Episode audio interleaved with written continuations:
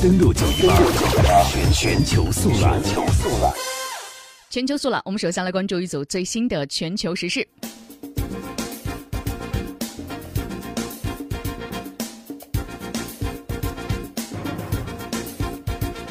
按照时间顺序，我们首先来看，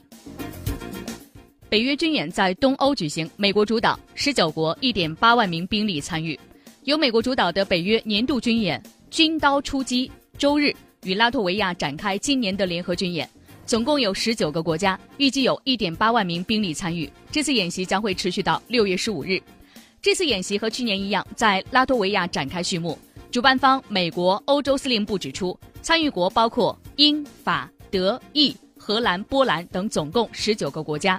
这次演习的目标重点是提高盟友、区域合作伙伴在军事行动上的准备度和相互合作性。它的范围横越爱沙尼亚、拉脱维亚、立陶宛等欧俄敏感地区，于此区域建设一道坚实防御的体系，震慑俄罗斯，并且加强区内盟友来应对任何威胁。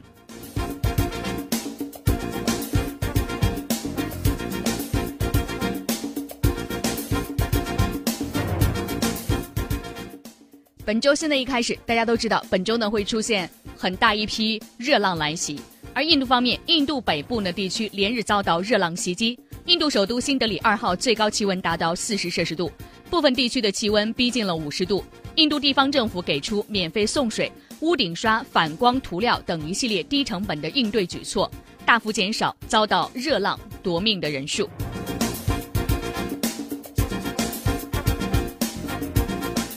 再来关注欧洲方面，当地时间周日，一艘偷渡船在突尼斯东部的盖尔干难岛附近海域倾覆，造成至少四十八人死亡。突尼斯安全部门的官员表示，这艘搜渡船大概载有一百八十位渔民，多数是来自突尼斯，也有八十来自其他非洲国家。救援人员目前救出了六十七人。报道指出，救援行动在三号晚上暂停，但周一早上又得以恢复。倾覆船只上获救的人员目前已经被送到附近的医院，目前情况相对稳定。当地媒体报道表示，天气状况恶劣是这起倾覆事件的主要原因。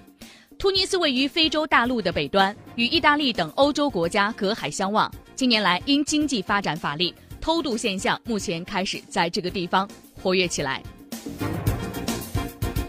再来关注危地马拉城的消息。位于危地马拉的首都危地马拉城西南大约四十公里的富艾格火山三号猛烈喷发，已经造成七人遇难，将近三百人受伤，大约两千人被迫转移。喷出的火山灰覆盖了附近二十万平方公里的区域，喷发高度达到一点一万米。危地马拉国家自然灾害协调机构的官员表示，这次喷发是富艾格火山近年来最为严重的一次，预计受灾情况还会进一步加剧。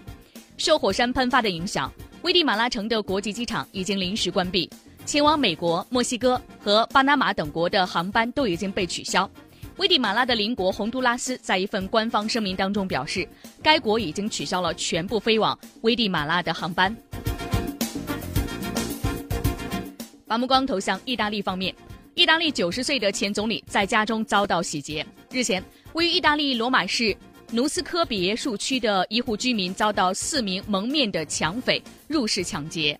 抢匪闯入到民居之后，挟持了居民内九十岁高龄的老人和妻子，并且逼迫老人打开住宅内的保险柜，抢走了所有的珠宝首饰，然后逃之夭夭。不过，令枪匪万万想不到的是，被抢的老人竟然是意大利著名的政治家、前国家总理齐里亚科·德米塔。时间发生在凌晨的三点三十分。事件发生之后，引起社会各界的高度关注，舆论纷纷指责司法机关不作为，造成社会动荡，抢劫案件频频发生，社会治安每况愈下。据悉，齐里亚科从政期间曾经任意大利内政部的副部长、工商业部的部长、外贸部的部长、南方开发部的部长等政府要职。一九八八年，他出任意大利内阁总理，执政之后，他对。对内致力于体制改革，控制通货膨胀，增加税收，抑制财政赤字；对外实行欧洲统一大市场作为首要目标，坚持大西洋联盟。有关意大利方面的消息，我们待会儿的时间来看一下。索罗斯来对阵意大利的新政府，双方有这样的一个你来我往，说你是刽子手，有人说你背后就是普京。两位究竟发生了一个怎样的情况呢？我们待会儿的时间为大家带来一个介绍。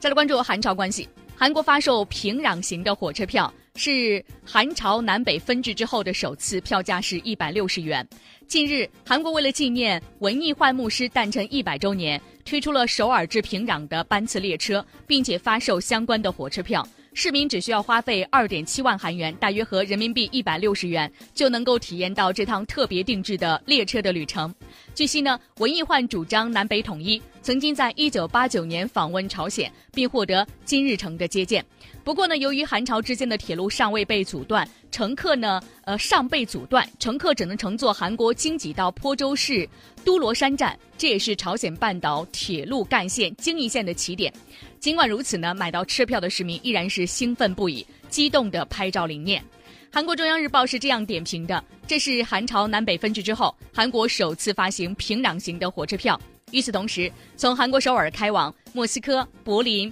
巴黎、伦敦的火车票也会同步发售。车票发售当天，首尔市长的候选人朴纯元、京畿道知识候选人李在明也赶往现场，亲自为乘坐平壤型火车的旅客送行，并且祈愿。半岛统一，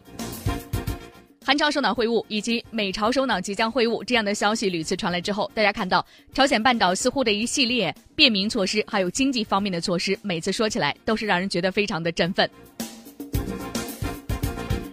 今天的节目当中，我们来关注一下特朗普的夫人三周多没有露面，还确定将会缺席 G7 峰会和特金会。美国第一夫人梅拉尼亚到底去哪儿了？三个多星期以来，这个问题让很多的美国记者困惑不已。路透社六月三号报道，白宫在当天宣布，梅拉尼亚将会缺席本周在加拿大的魁北克举行的七国集团峰会，也不准备参加于六月十二号在新加坡举行的美朝领导人的会谈。他的发言人在邮件中透露这样一个消息：他不会出席 G7，也没有计划前往新加坡。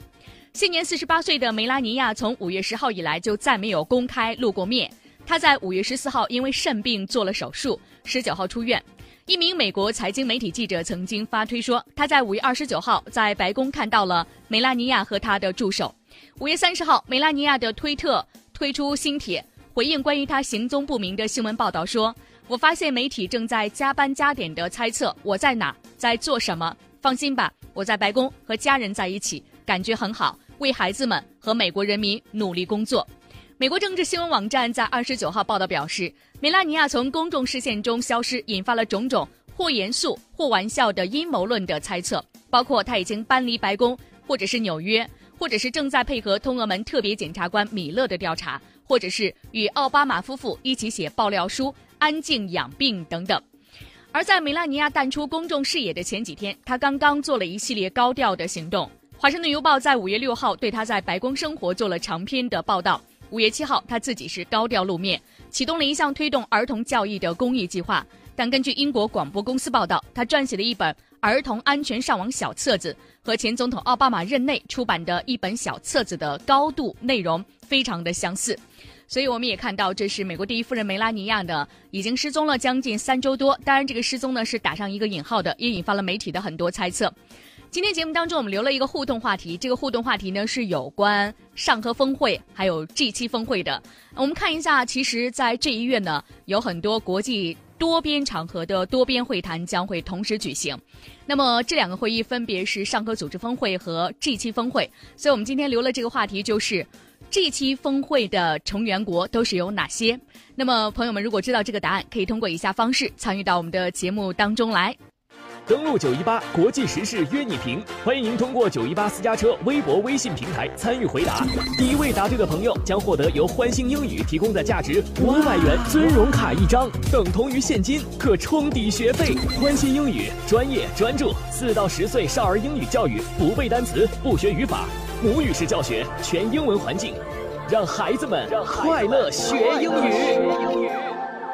十二点十五分，这里是正在为您直播的国际新闻栏目，登录九一八。接下来的时间，我们进一段广告。在广告之后呢，我们把目光投向几个热点问题。首先，我们来看一下美朝首脑会晤，时间是六月十二号。那么，两位究竟有可能会达成一个什么样的共识呢？我们来听一下有关对于美国前官员的一些专访的当中，他们的第一声音。另外，我们在今天的节目当中也会来关注到上合组织峰会的相关情况，来了解一下哈萨克斯坦这样一个成员国有关的中美之间的经贸磋。商，我们来听一下新华社的通稿，以及人民日报海外版旗下的账号侠客岛带来的点评。节目当中有关香格里拉对话会议以及中东的相关问题，我们将会为朋友们带来一个介绍。稍事休息，听一段广告，广告之后马上回来。